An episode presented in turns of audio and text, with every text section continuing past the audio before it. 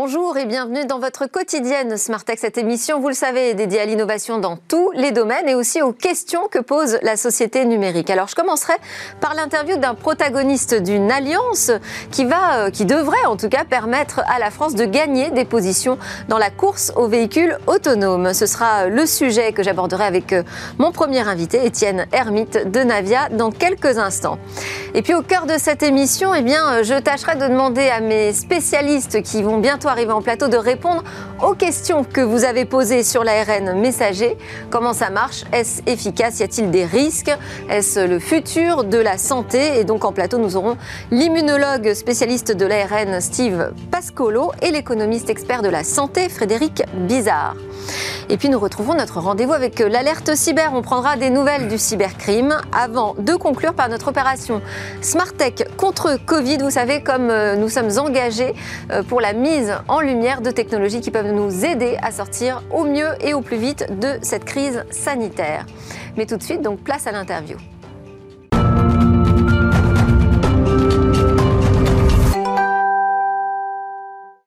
Alors dans cette interview, nous allons parler du projet de véhicules autonomes de nouvelle génération. Bonjour Étienne Hermite. Bonjour. Vous êtes président du directoire de Navia, c'est une entreprise française spécialisée dans la fourniture de systèmes de conduite autonome. C'est aussi la première société à avoir mis euh, en circulation une solution de mobilité autonome en France avec euh, sa navette.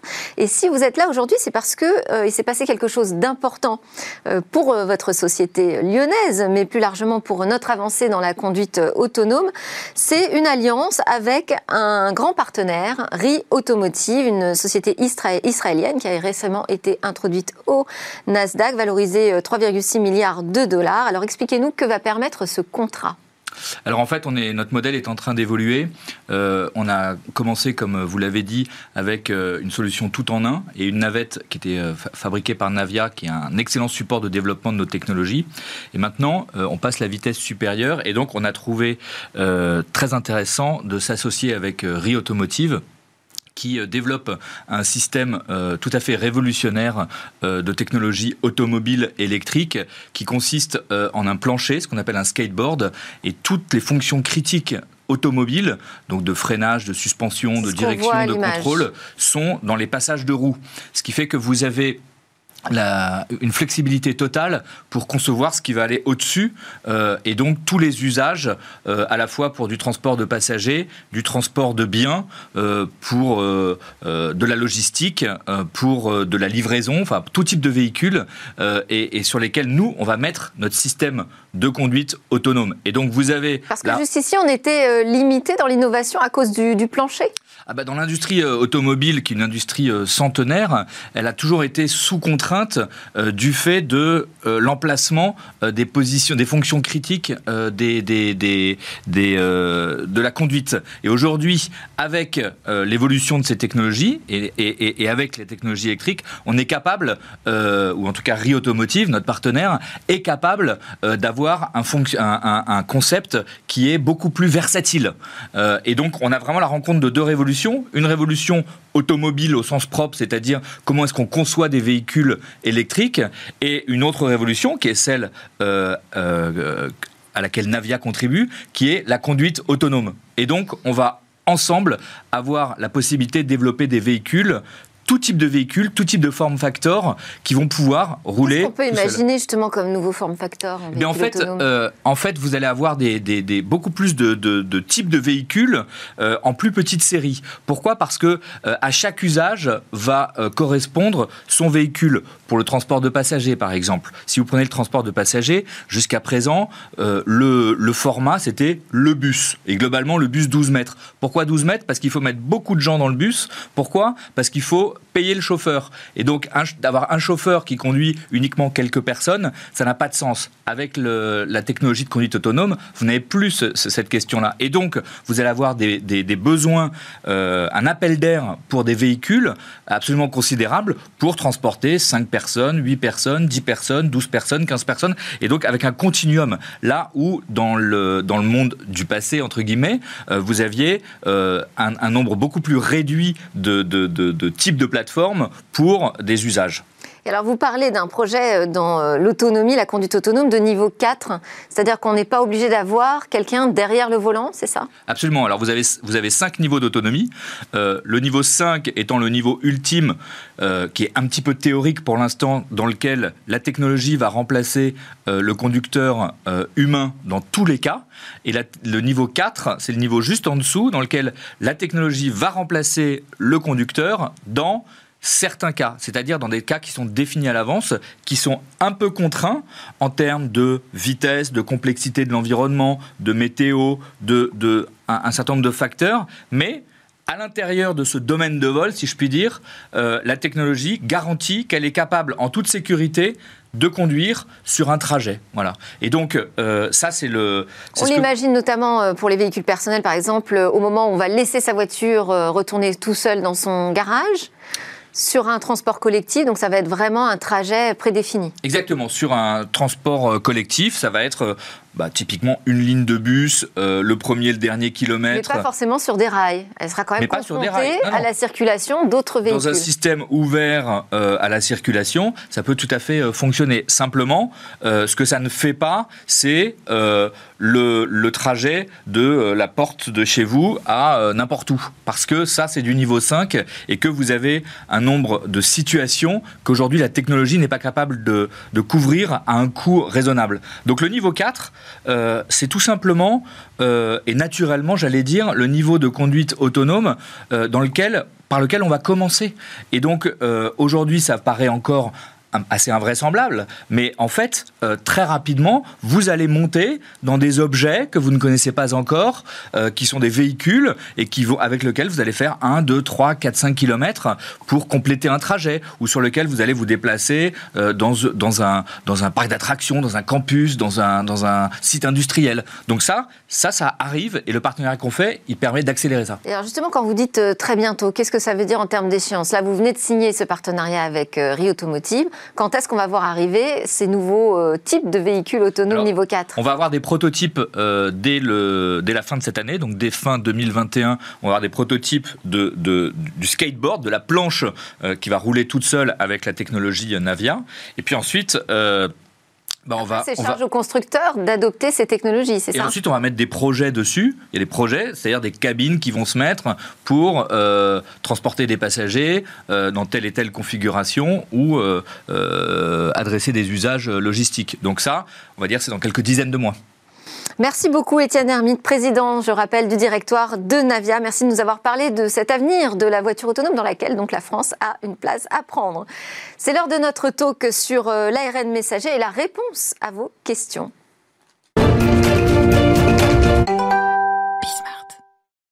Alors pour répondre à vos questions sur euh, l'ARN messager, qu'on peut aussi appeler ARNM, et la technologie qui est embarquée euh, sur, euh, enfin, dans les vaccins de toute dernière génération, Smartech a réuni deux experts, le professeur Frédéric Bizarre qui est installé à mes côtés, économiste, spécialiste des questions de santé et de protection sociale, professeur d'économie et fondateur, président de l'Institut Santé. Je l'interrogerai notamment sur l'avenir de cette technologie et la stratégie nationale et même européenne à mettre en place dans ce nouveau monde pandémique. Avec nous également en visio le docteur Steve Pascolo, immunologiste et spécialiste de l'ARN messager. Aujourd'hui, vous êtes chercheur à l'hôpital universitaire de Zurich et dirigeant de la société suisse Messer Pharma, pardon. Mais vous êtes surtout l'un des trois fondateurs, cofondateurs de la biopharma allemande CureVac, connue à l'origine pour son expertise sur la technologie de l'ARN utilisée en cancérologie. Alors depuis la pandémie, c'est euh, surtout de son vaccin anti-Covid que l'on parle, euh, dont l'homologation par l'Agence européenne du médicament est attendue pour le mois de juin. Donc vous l'aurez compris, le docteur Pascolo est un spécialiste depuis presque toujours de l'ARN messager.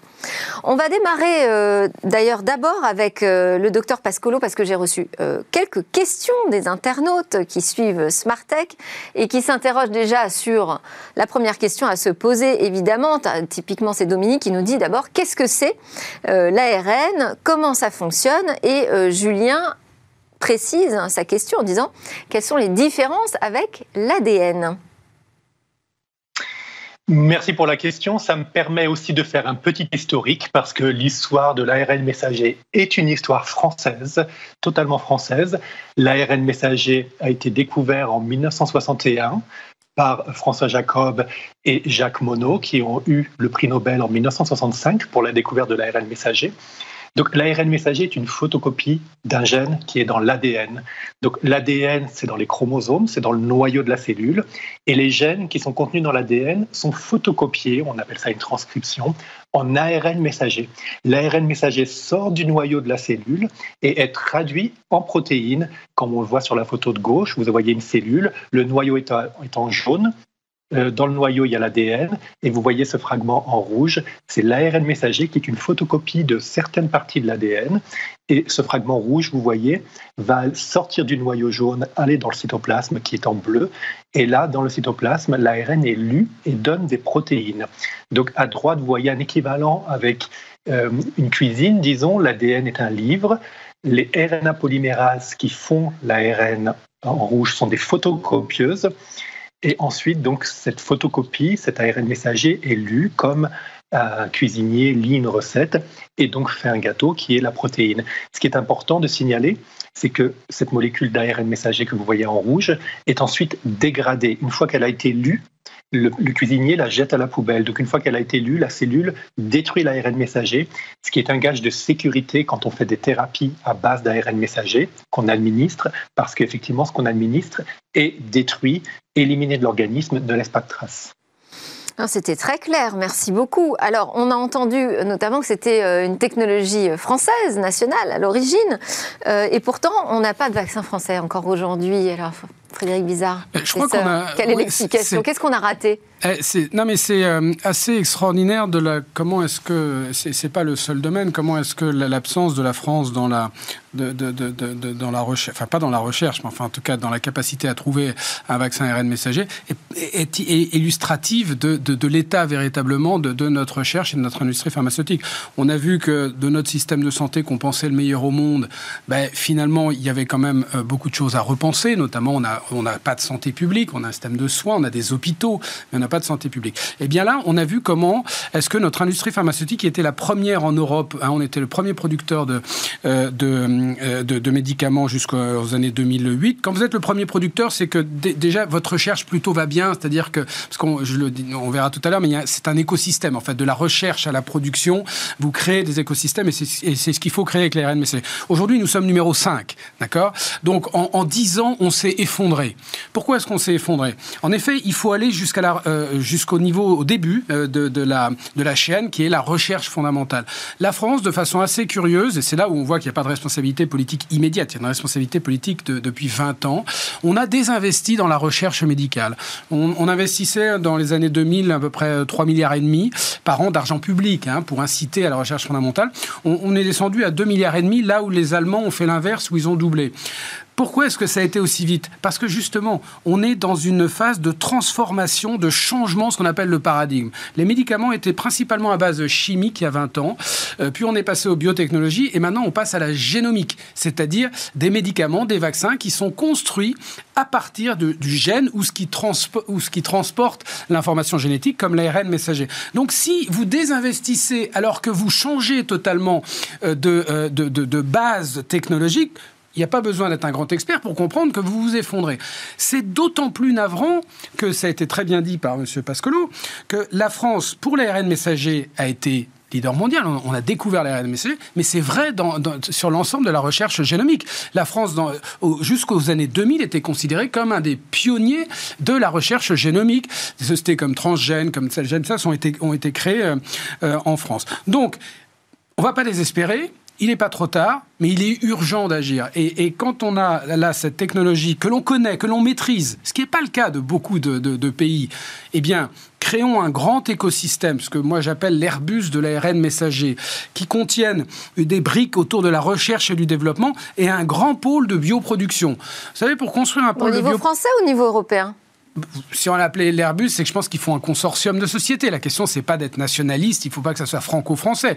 Vous prenez des partenaires qui sont intéressés. Et il y en a. Il y en a aussi bien dans la recherche que dans la bioproduction. Mais il faut que l'État ait la vision. Il faut que, comme ça a été le cas pour Airbus, il faut donner un grand élan avec un soutien politique, euh, euh, au, moins français, que la France soit, soit pionnière. Encore une fois, parce qu'on on a notre légitimité. Je ne dis pas ça parce que tout d'un coup, les RN messagers arrivent. C'est que la France est légitime. Encore, attention parce que ça va très vite. Vous savez, c'est 150 millions d'euros et ça prend six mois pour créer un, site de bioproduction. Dernier point, euh, pourquoi est-ce que c'est aussi... Vous donnerez la parole tout à l'heure. Hein vous dites dernier point, mais. Ah, d'accord. Pourquoi on, on va y revenir. On va préciser les choses sur cette euh, Airbus nationale. On ira, plus loin. Je vais, je vais continuer. Pardon. Je vais continuer avec les questions des internautes et le docteur euh, Pascolo. Euh, question de Dominique encore, qui justement s'interroge. On a mis en évidence dans les années 60, 60 cette ARN messager. Pourquoi c'est pas davantage utilisé? Et puis Julien qui demande pourquoi on l'utilise justement dans les vaccins? Comment les laboratoires synthétisent cette euh, ARN dans la production des vaccins? Alors, pour rebondir aussi sur ce qui vient d'être dit, donc on a, comme je l'expliquais, découvert l'ARN messager en France en 1961, mais la première utilisation d'ARN messager synthétique pour un vaccin est à nouveau en France.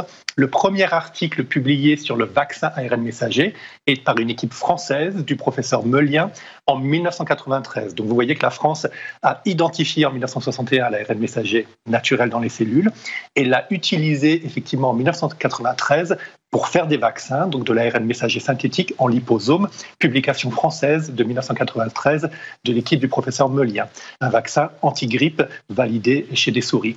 Maintenant, pourquoi ça n'a pas été utilisé? Les équipes à l'époque, donc en 1993, du professeur Meulien, n'ont pas non plus vraiment vu l'intérêt par rapport à l'utilisation d'ADN, de l'utilisation de l'ARN. Ils l'ont fait, ils l'ont montré que ça fonctionnait, ils l'ont breveté en 1993, mais à l'époque, effectivement, l'ADN était vu comme plus facile à produire et plus facile à stocker et à utiliser. Et là, c'était une notion que nous, ensuite, en Allemagne, à Tübingen, à partir de 1993, on a infirmé dans le sens où, effectivement, produire l'ARN messager est très simple, contrairement à ce que les communautés scientifiques et médicales dans le monde entier pensaient. Le monde scientifique médical travaillait sur les ADN, donc parce que c'est facile à produire dans le laboratoire, c'est très stable et ça vaccinait aussi. Et nous, on a pensé que l'ARN, justement, avait certains obstacles, mais surtout grâce à la dégradation in vivo dans les cellules, un avantage de sécurité par rapport à l'ADN, puisque l'ADN, lui, est plus stable et peut théoriquement aussi persister. Lorsque vous injectez un ADN recombinant, comme les adénovirus, par exemple, d'AstraZeneca, vous voyez sur la photo ici, donc l'AstraZeneca est un vaccin à base d'ADN.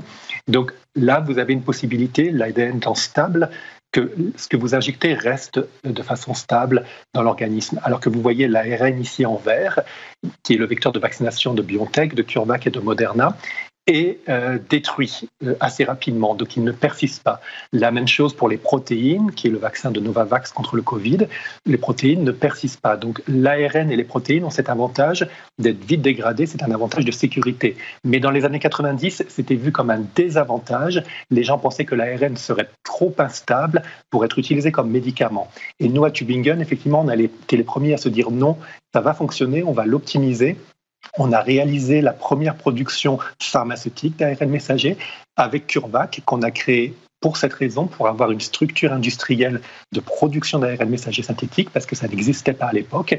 Et on a fait les premiers essais cliniques, on a injecté les hommes, d'abord moi, avec de l'ARN messager codant pour une protéine de luciole, pour vérifier que l'ARN messager synthétique fonctionne aussi chez l'homme. Et ensuite, on a fait des vaccins ARN messager pour des patients cancer. À partir de 2003, on a publié ces informations en 2007, 2008, 2009.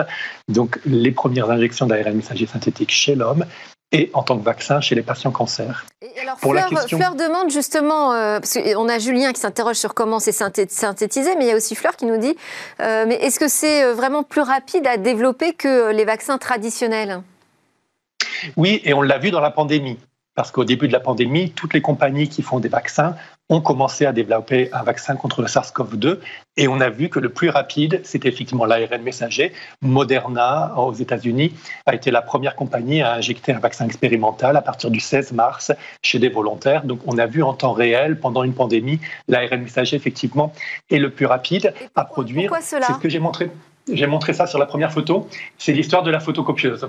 Donc à ce moment-là, donc euh, quand euh, vous avez une information génétique, donc un livre, que ce soit l'information génétique d'un virus, d'une bactérie, d'une cellule tumorale, c'est comme un livre. Donc une fois que vous avez le livre, vous avez une production qui est comme une photocopieuse. Donc vous mettez le livre, la bonne page sur la photocopieuse, vous appuyez sur le bouton et vous avez 1000 photocopie, donc 1000 molécules d'ARN à partir d'une molécule d'ADN. C'est pour ça que l'ARN est très facile à produire. Une fois que vous avez cette photocopieuse, donc une industrie et des équipements qui permettent de produire l'ARN, vous pouvez produire n'importe quel ARN messager, n'importe quelle page du livre peut être photocopiée par la photocopie, n'importe quel ADN peut être transcrit en ARN quand vous avez une production d'ARN messager. Alors que quand vous avez une production de protéines et que vous êtes expert pour produire par exemple une protéine de la grippe, et qu'on vous demande de produire une protéine du SARS-CoV-2, vous allez devoir réoptimiser, réanalyser les méthodes de production, de purification et de préservation de votre nouvelle protéine parce que chaque protéine est un nouveau projet. Alors que l'ARN messager, comme la photocopieuse, vous appuyez sur le bouton et vous l'obtenez sans jamais avoir de problème. Donc si vous me donnez une séquence génomique maintenant, un ADN codant pour une protéine, en quelques jours, je vais vous faire l'ARN et sans échec. C'est-à-dire que vous aurez dans quelques jours votre ARN, quelle que soit la séquence d'ADN que vous me donniez, quel que soit le gène qui est codé et qui doit être utilisé dans le vaccin. C'est pour ça que c'est très rapide. Professeur Bizarre, quand on entend ça, euh, on se dit c'est quand même dommage qu'on n'ait pas cru à cette technologie plus tôt. Est-ce que le système de santé aussi n'était pas un petit peu euh, empêtré dans des habitudes? Est-ce qu'il n'y a pas uniquement un problème d'investissement euh, santé publique, il y a aussi un problème de croire en, la nouvelle technologie et de lancer des projets. Je, je pense à l'exemple par exemple de Valneva à Nantes, qui n'a pas été suivi euh, par la France, qui euh, a reçu en revanche des commandes de la part des Anglais. Oui, alors bon, Valneva c'est différent. Valneva a acheté une société qui avait une usine euh, en Écosse et donc ça a été un peu un deal entre vous développez, vous produisez dans mon usine et, je vous subventionne. Pas mais la tout mélanger. Pas tellement suivi non plus. Non, hein. non, non, mais Valneva n'était pas sur l'ARN messager. Mais juste si on reste sur l'ARN messager, d'abord ce que dit Monsieur Pascal est quand même intéressant pour, pour, se rendre compte de la profondeur et de, l'importance de, de la révolution technologique. C'est-à-dire c'est à la fois euh, beaucoup plus rapide à développer, le, profil bénéfice-risque dont on parle tous les jours est bien au-dessus euh, des autres, on le voit très bien, c'est-à-dire qu'à la fois vous avez moins d'effets secondaires, on a vu quand même que euh, le profil était très bon en matière de sécurité, et puis c'est plus efficace. Et enfin, c'est plus facile à produire même si euh, c'est plus facile à produire tant qu'on maîtrise la technologie. Hein, tout est euh, relatif. Bon, donc on voit que c'est une vraie révolution. Pourquoi est-ce que la France est en dehors du coup? C'est une très bonne question parce qu'il y a, comme pour tous, ça s'explique. C'est-à-dire qu'encore une fois, depuis 20 ans, nous n'avons pas fait de la santé un secteur stratégique France. C'est-à-dire que nous n'avons pas organisé le système, institutionnellement par exemple, pour qu'on puisse voir loin, pour qu'on puisse avoir un vrai plan stratégique. Parce que les choix technologiques, vous êtes obligé d'avoir un plan stratégique à 10 ans, 15 ans, 20 ans. Et en fait, notre système de santé, qui est en fait un système de soins, qui, pilote des hôpitaux, qui pilote des professionnels de santé, est géré principalement selon des, une approche comptable et, année après année. Vous savez, on gère un budget de santé à travers la loi de financement de sécurité sociale mais sans, et puis on essaie de faire des économies pour que ça rentre dedans. Alors comme il y a un vieillissement de la population, comme notamment il y a des innovations, vous, pour faire rentrer euh, un budget dans 2 euh, à 3 de croissance, eh bien on rabote. Voilà la gestion du système de soins euh, depuis 10-15 ans. Bon, donc forcément vous passez à côté de l'essentiel. Et l'essentiel, c'est une fois tous les 10-15 ans, vous avez des révolutions technologiques. Et alors qu'elles sont sous vos yeux, parce qu'en France, elles étaient sous, euh, nos yeux, ça a été, rappelé, passe à côté. Donc je pense que de la même façon que cette crise doit nous amener à, repenser, mais, sans auto-flagellation, parce que nous avons tout pour, euh, être encore un des leaders mondiaux dans ce secteur-là. Nous, l'avons assez dit, nous avons des professionnels de santé absolument remarquables, ce qui est quand même la, matière première essentielle d'un système. Là, nous avons des chercheurs absolument remarquables dans la génomique. Certains sont partis euh, en, France, mais, en tout cas, nous avons un terreau de chercheurs absolument marquable dans la génomique. Donc, il faut vraiment repenser le système avec lui donner une capacité de se projeter à 5 à 10 ans. Par exemple, créons une agence de l'innovation qui regroupe toute cette multitude d'agences euh, pour arriver à l'homologation d'un médicament, mais qui soit tournée sur l'homologation, sur sur l'innovation. Bon, ça c'est un exemple. Vous regroupez les 4, 5 agences qui permettent à un médicament d'aller sur le marché euh, pour au moins accélérer. Vous savez qu'en France, l'accès au marché, c'est 500 jours. En Allemagne, c'est 100 jours. Donc quand vous êtes industriel avec une vision mondiale, ben, vous, voilà, vous savez où vous allez, euh, où vous allez aller. C'est pour ça que l'Allemagne a considérablement développé son industrie pharmaceutique, c'est qu'elle a simplifié euh, son administration, ses procédures d'accès au marché. Vous voyez, ça, ça coûte rien. Ce qui a un peu de désolant, c'est que depuis des années, quand vous interrogez un politique, on vous dit, mais regardez, la première chose qu'il va vous dire, mais regardez les milliards que l'on a mis sur la chose. Tout ce qui coûte très très cher, mais qui, in fine, en fait, ne change rien. Parce que si vous mettez beaucoup d'argent dans un système qui, est peu efficace, ben, finalement, vous, vous l'améliorez qu'à la marge. Vous voyez C'est le cas pour l'hôpital, par exemple. D'accord? Mais plutôt que de le repenser, de faire, les, par exemple, les réformes de gouvernance qui ne coûtent zéro, qui ne font que simplifier, qui ne font qu'améliorer les procédures, qui ne font que redonner de l'énergie à ceux qui y travaillent, ça, on ne le fait pas parce qu'il y, a un manque de vision politique. Et clairement, cet ARN messager, parce que non seulement on est à côté, mais on reste à côté. Il n'y a pas eu un seul euro d'investi dans l'ARN messager autre que faire du flaconnage. Et encore une fois, pourtant, c'est pas euh, peine d'essayer d'éclairer. donc de, de, la stratégie d'un Airbus euh, de la santé autour de l'ARN messager. Euh, ça veut dire partenariat public-privé Oui, et absolument. Vous avez raison de le, signaler. C'est-à-dire quand vous lancez ce type de projet, d'abord, encore une fois, il faut regarder sur le long terme. L'ARN messager, c'est révolutionnaire, c'est ce qui va nous permettre de sortir de la pandémie, mais ça va, ça va aller bien au-delà de cette pandémie sur le plan de la vaccination. Vous savez, la, la théorie économique est, est assez claire là-dessus. D'abord, il faut voir que la croissance économique dépend de l'innovation. Ce qu'on appelle le, potentiel de croissance à long terme dépend de l'innovation. Regardez, si vous prenez les trois laboratoires, CureVac, BioNTech, hein, deux Allemands, un, Américain, Moderna, euh, les, les, deux, les deux derniers annoncent déjà des chiffres d'affaires de 45 milliards pour 2000, 2021. Euh, C'est-à-dire qu'une technologie comme ça, qui est, qui est sortie l'année dernière, même si elle a été travaillée depuis des années, euh, comme ça, va, créer le chiffre d'affaires équivalent à une année de chiffre d'affaires normal de la vaccination. Donc ça, c'est ça qui est donc c'est du développement économique principalement en Allemagne et, en, et aux États-Unis. La deuxième chose, c'est que c'est euh, ce qu'on appelle c'est destructeur, c'est-à-dire que ça remplace les technologies existantes. Donc si vous n'êtes pas dans le train de l'ARN messager, je pense à Sanofi par exemple, ben, vous risquez de ne plus être dans le train de la vaccination demain. Non pas que toutes les autres technologies vont disparaître, mais enfin cette technologie qui est supérieure technologiquement, eh ben, il n'y a pas de raison qu'elle ne remplace pas un, grand nombre de, vaccins existants avec d'autres technologies. Merci beaucoup. Malheureusement, je n'ai pas le temps de poser les autres questions de nos téléspectateurs. Il y avait euh, Fanny notamment euh, qui euh, nous a posé des questions, ou encore Germain. alors juste pour Fanny, la question de l'utilisation de l'ARN messager dans d'autres maladies, on l'a vu avec le docteur Pascolo, c'est aussi utilisé en cancérologie. Bon, alors merci, euh, docteur Pascolo. J'ai pas le temps de vous redonner la parole, mais vous avez été très clair. Je rappelle que vous êtes immunologiste, spécialiste de l'ARN messager, cofondateur de CureVac. Et merci au professeur Bizarre, président de l'Institut Santé, professeur d'économie. Euh, à suivre, on va parler euh, de d'autres types d'alertes. Il s'agit de l'alerte cyber. On va voir quelles sont les nouvelles du cybercrime.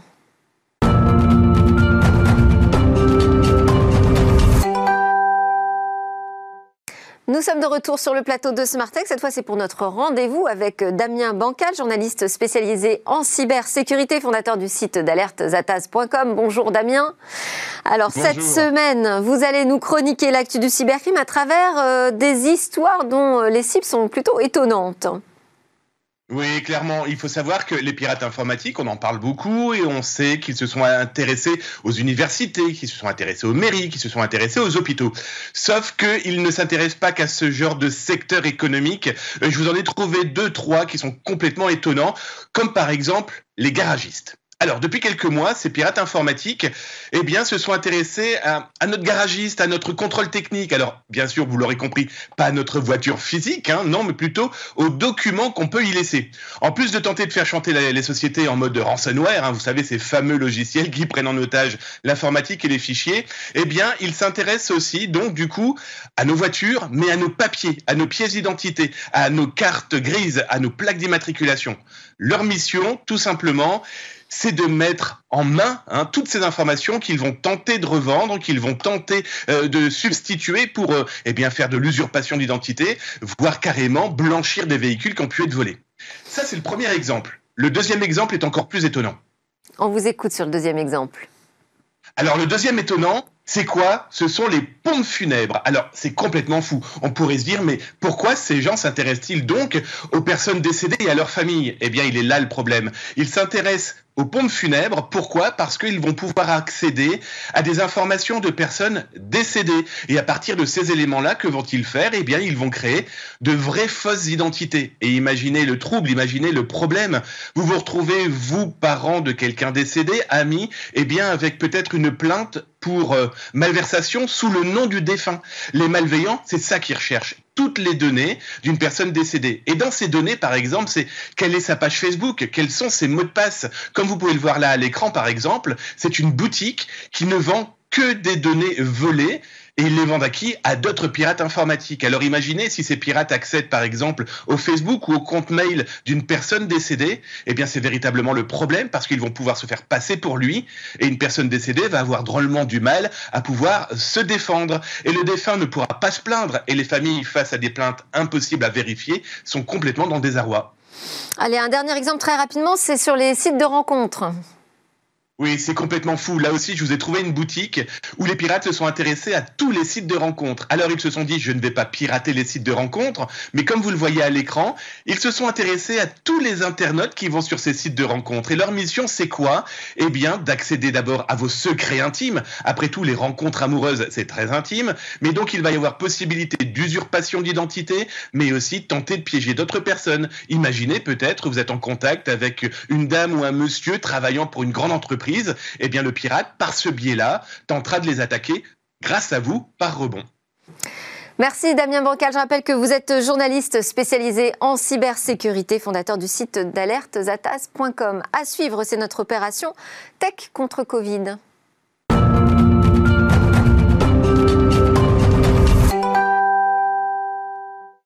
Smartech contre Covid, c'est notre opération spéciale pour donner un coup de pouce à ces technologies qui peuvent nous aider à sortir ou traverser au mieux la crise sanitaire mondiale. Bonjour Cécilia. Aujourd'hui, vous êtes venue accompagnée de François-Louis Guilucci, cofondateur de Be Lifeline. Alors Cécilia, qu'est-ce que c'est Be Lifeline? Oui, alors Be Lifeline, c'est une marque en fait qui regroupe deux entreprises. Bisley France, d'abord fabricant dans l'aménagement des espaces de vie, c'est social, coworking, euh, travail à la maison, et puis AS Conseil, spécialisé dans le développement de concepts produits pour de grandes entreprises. Alors ces deux entreprises, elles ont été forcément euh, touchées par la pandémie et particulièrement leurs clients.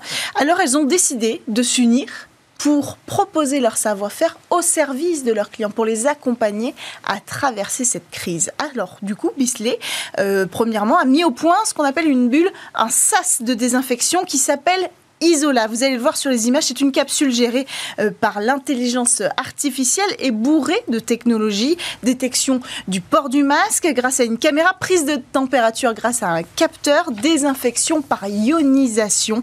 Un véritable sas de décompression, si j'ose dire, qui va sécuriser les rencontres euh, professionnelles au bureau. Et puis de son côté, la société AS Conseil a profité de son implantation un bureau en Chine précisément euh, pour aller chercher des produits efficaces contre le SRAS puisque la Chine avait déjà été touchée euh, par le SRAS.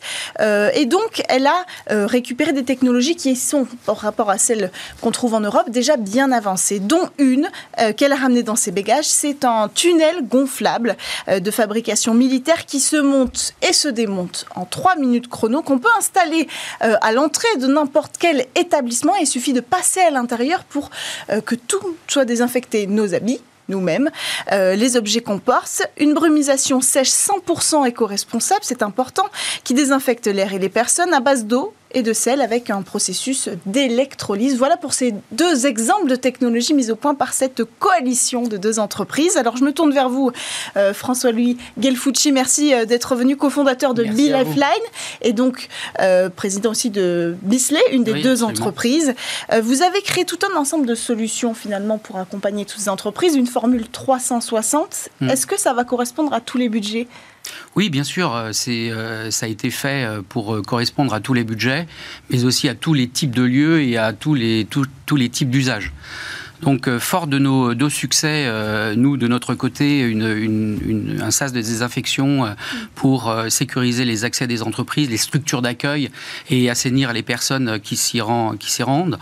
Nous, avons, nous avons voulu développer une, une, gamme beaucoup plus large avec un ensemble de produits complémentaires aux solutions déjà existantes mises en place par les directives gouvernementales pour pouvoir, comme par exemple le port du masque, les gestes barrières, les désinfections du main, des mains, le télétravail et le, hum, et le vaccin, bien sûr.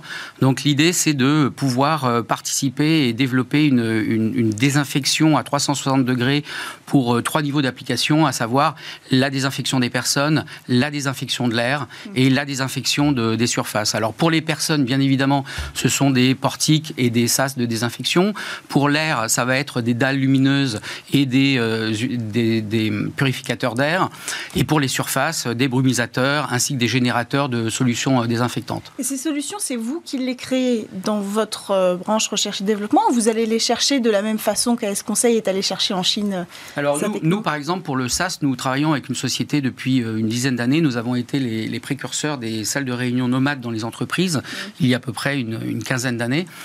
Et la société Faram, qui a développé le produit Isola, avec nous, nous avons décidé il y a à peu près un an, au, au départ de la, de la pandémie, de se réunir afin de pouvoir euh, mutualiser nos ressources et nos savoir-faire. Vous allez chercher des partenaires bien quand sûr, même. Bien sûr, L'idée, c'est pas parce que vous n'êtes que deux finalement. Bah, l'idée, dans une situation de crise, et, c'est vraiment de trouver des partenaires, de fédérer autour de nous des partenaires, les meilleurs produits qui puissent être euh, utilisés par euh, tous nos clients qui sont demandeurs, qui ont des préoccupations sur le thème de la, de la crise sanitaire. Mm.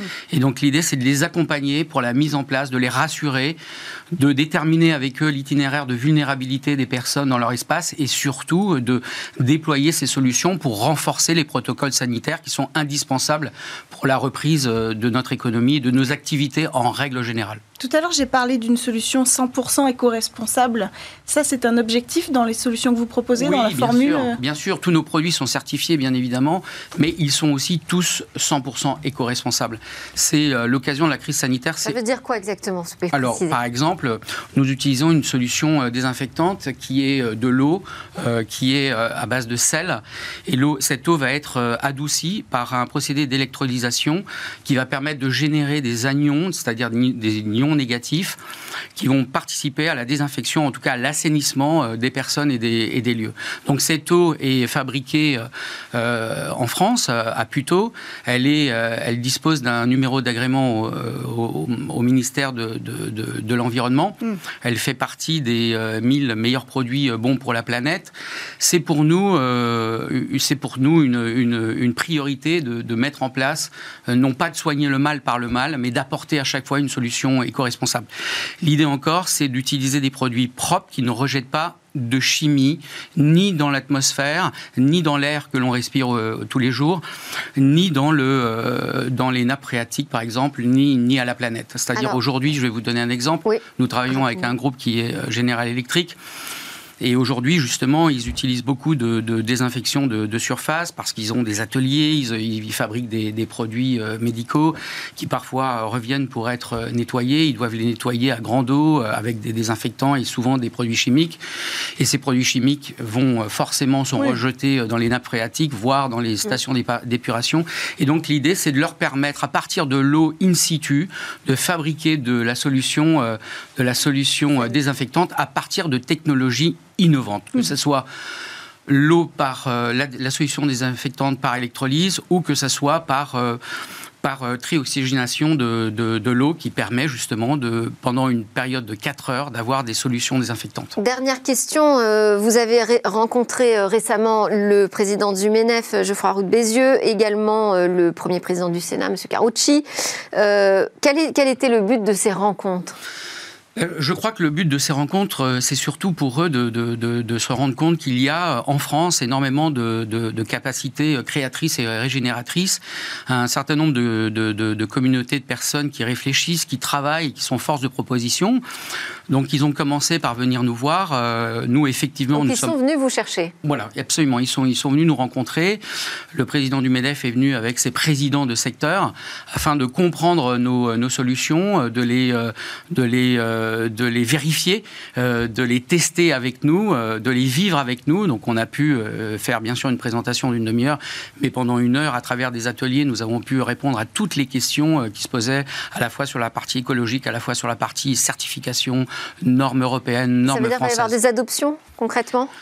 Écoutez, ça serait vraiment euh, l'idéal. Euh, on peut, imaginer aujourd'hui que, comme vous avez aujourd'hui le droit d'utiliser un extincteur dans une société pour éteindre un feu, ou que vous avez la possibilité d'utiliser un défibrillateur euh, pour donner les premiers gestes de secours pour un arrêt cardiaque, on peut imaginer qu'en cas de situation de crise sanitaire, on pourrait avoir une solution sanitaire qui nous permette de stopper le risque. Merci beaucoup François-Louis Gelfucci, cofondateur de Be Lifeline et merci à Cécilia Sévry pour ce nouvel invité et cet éclairage tech contre Covid. Et merci à tous de nous avoir suivis. J'espère que vous aurez apprécié comme moi, notamment ces éclairages sur l'ARN messager. On a beaucoup parlé de Covid et de technologie aujourd'hui dans Smart Tech. À suivre, c'est le lab où pitch les entreprises du numérique. Nous on se retrouve demain pour de nouvelles discussions sur la tech.